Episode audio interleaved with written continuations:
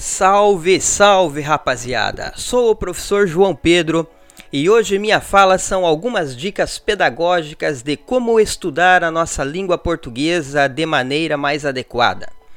Inicialmente, é importante que se diga que os estudos contemporâneos de linguagem priorizam os textos, a comunicação de modo geral.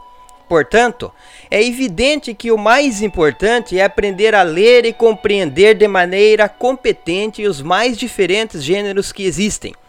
E todos sabem que isso não é uma tarefa muito fácil, pois o maior problema diagnosticado por todo mundo é justamente a interpretação. Entretanto, não há receitas ou fórmulas de como melhorar isso. Só se sabe que é preciso praticar e refletir sempre sobre as linguagens de todos os jeitos.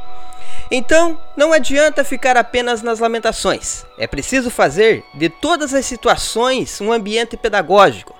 Quer dizer, aproveite todos os momentos possíveis para refletir sobre os jogos de palavras da publicidade, da literatura, da intencionalidade dos autores dos textos, da situacionalidade, ou seja, do contexto em que a comunicação acontece. Procure sempre ver e ouvir o que é dito, mas também preste atenção no não dito, isto é, no que está subentendido, nas entrelinhas, nos pressupostos. Mas também é evidente que precisamos estudar as regras da língua portuguesa, a chamada gramática normativa.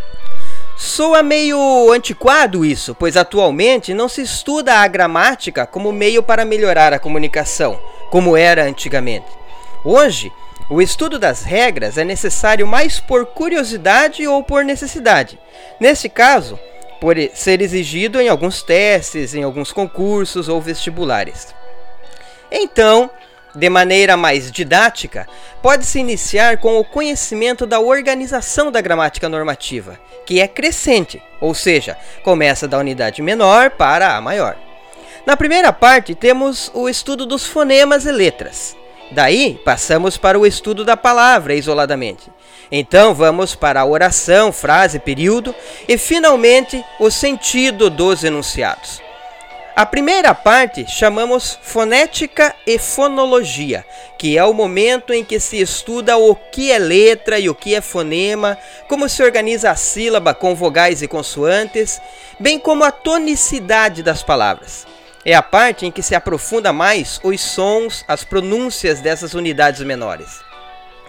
Em segundo, temos a morfologia, que literalmente é o estudo das formas. Nesta parte, Estuda-se a palavra isoladamente. Qual foi o seu processo de formação? Se é derivada ou foi composta? Quais os elementos que a compõem? Radicais, prefixos, sufixos, desinências.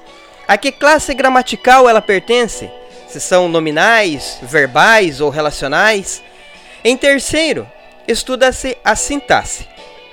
Inicialmente é o período simples, para conhecer os termos da oração o sujeito, o verbo, seus complementos.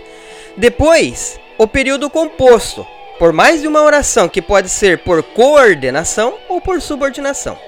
Particularmente, penso que esta é a parte mais importante dos estudos gramaticais, pois é a que apresenta uma nomenclatura muito complexa e exige mais empenho do estudante. Finalmente, temos a semântica e a estilística, que estão mais relacionadas ao sentido do que é produzido. Sentido este que pode ser real, denotativo, ou figurado, conotativo. Portanto, esta parte se adequa mais aos estudos contemporâneos das linguagens.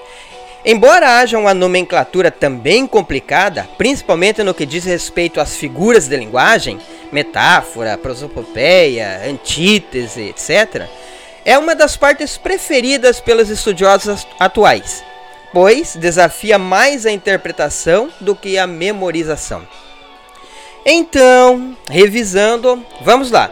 Comece se preocupando com todos os tipos de texto e explore todos os seus mecanismos para atingir seu objetivo. Depois, estude gradativamente das unidades menores para as maiores. Comece com fonética, Passe a morfologia, depois a sintaxe e então a semântica e a estilística e bons estudos.